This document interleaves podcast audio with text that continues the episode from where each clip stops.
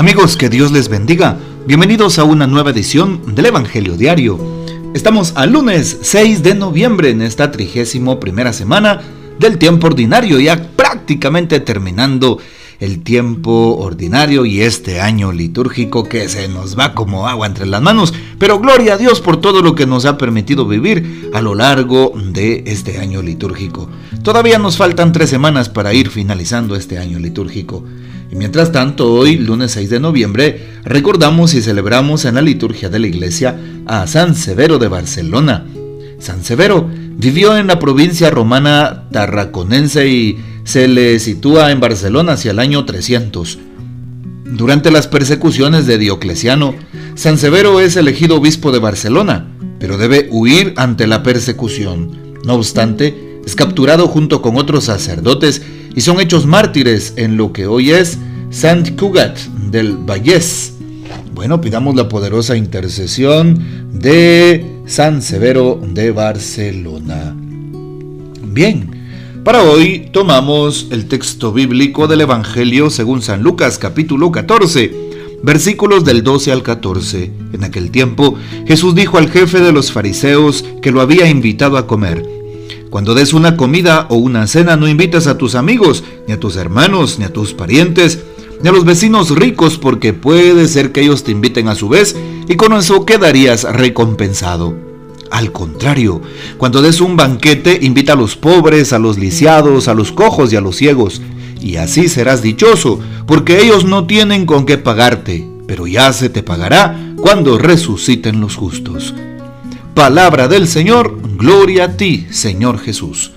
Bien, qué importante lo que nos dice el texto de San Lucas en este capítulo 14, cuando eh, Jesús le habla al jefe de los fariseos que lo invitó a comer. Y justo Jesús, ¿qué es lo que le dice? Cuando des una comida, una cena, un almuerzo, un desayuno, una refacción, una merienda, cuando puedas invitar a alguien, pues no invites a tus amigos, ni a tus parientes, ni a los cercanos, es decir, aquellas personas que te pueden devolver lo que les estás dando. Qué fácil es ah, mm, invitar a un tu amigo, invitar a tu jefe, invitar a, a tus vecinos, invitar a tu propia familia, porque sabes que te podrían devolver el favor. O a aquellas personas que tú ves que también te han invitado a su vez. Por lo tanto, entonces no tiene mucho sentido para aquella persona que es cristiana y que vive la caridad invitar a los mismos. No, porque recibiríamos una recompensa y nuestra recompensa sería tener de nuevo una invitación nosotros, el poder darnos eh, una, una, salida con alguien o el poder em, obtener aquello que estamos codiciando. Pero no, hoy al contrario, ¿qué dice Jesús? Cuando des un banquete, cuando des de comer, invita a los que no pueden, invita a los pobres, invita a los enfermos, invita a aquellas personas más humildes que no te pueden pagar, aquellos que tal vez no tienen ni para un plato de comida, aquellas personas que están pasando una necesidad, una crisis económica, aquellos que están con dificultades.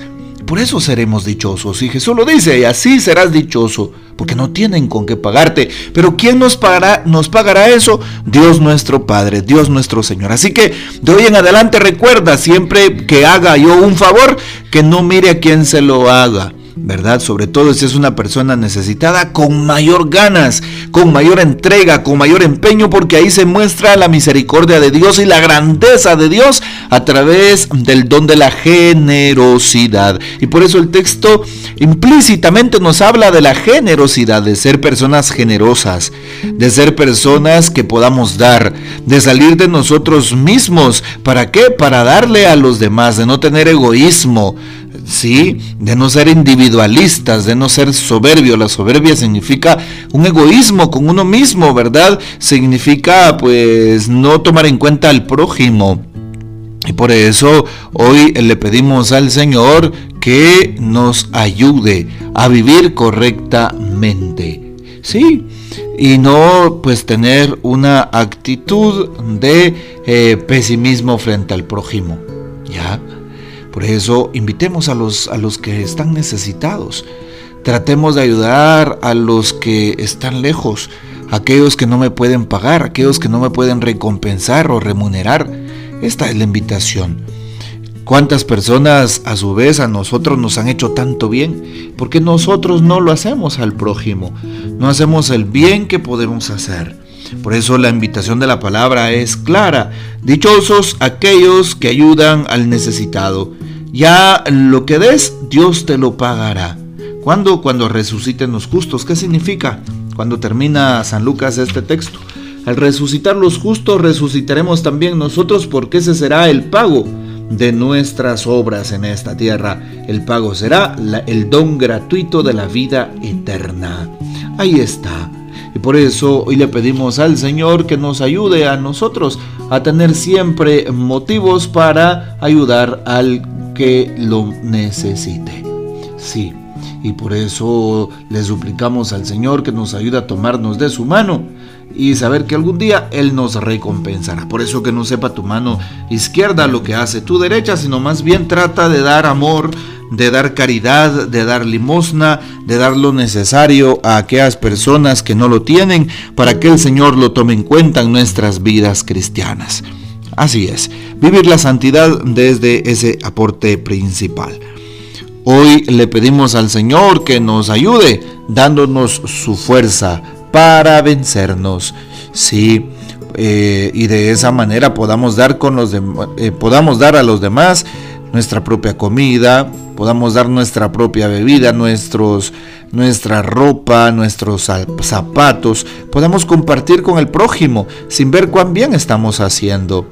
Y pues el Señor eh, pues nos dará también lo necesario. La reflexión del Papa para este día, ¿qué es lo que nos dice el Papa Francisco? Titula su reflexión sobre la elección de los invitados. ¿Te imaginas invitando a cenar a 100 personas desconocidas? Si alguien hiciera eso hoy en día, lo mínimo que le pasaría es que saldría en el telediario del día siguiente. Lo propio es invitar a los amigos íntimos para pasarla bien. ¿Acaso está mal esto? No. ¿Cómo va a estar mal convivir con los amigos? No es esta la idea que nos quiere transmitir Jesucristo con el Evangelio de hoy. Aunque sea difícil de verlo, Cristo nos está invitando en este pasaje a vivir la vida con una elegancia superior, con la mirada puesta en el cielo. A quien quiere seguirlo, Jesús le pide amar a los que no lo merecen, sin esperar recompensa, para colmar los vacíos de amor que hay en los corazones, en las relaciones humanas, en las familias, en las comunidades, en el mundo, Jesús no ha venido para enseñarnos los buenos modales, las formas de cortesía. Para esto no era necesario que bajara del cielo y muriera en la cruz. Cristo vino para salvarnos, para mostrarnos el camino, el único camino para salir de las arenas movedizas del pecado. Y este camino de santidad es la misericordia, la que Él nos ha dado y cada día tiene con nosotros. Ser santos no es un lujo, es necesario para la salvación del mundo. Y esto es lo que el Señor nos pide a nosotros. Es precisamente la reflexión que daba el Papa Francisco el 23 de febrero del año 2014 en torno al texto bíblico que acabamos de escuchar. Ojalá que practiquemos la palabra que acabamos de meditar, de proclamar y de escuchar. Que el Señor nos bendiga, que María Santísima nos guarde y que gocemos de la fiel custodia de San José. Y la bendición de Dios Todopoderoso, Padre, Hijo y Espíritu Santo, descienda sobre ustedes y permanezca para siempre. Amén. Comparte este audio y hasta mañana.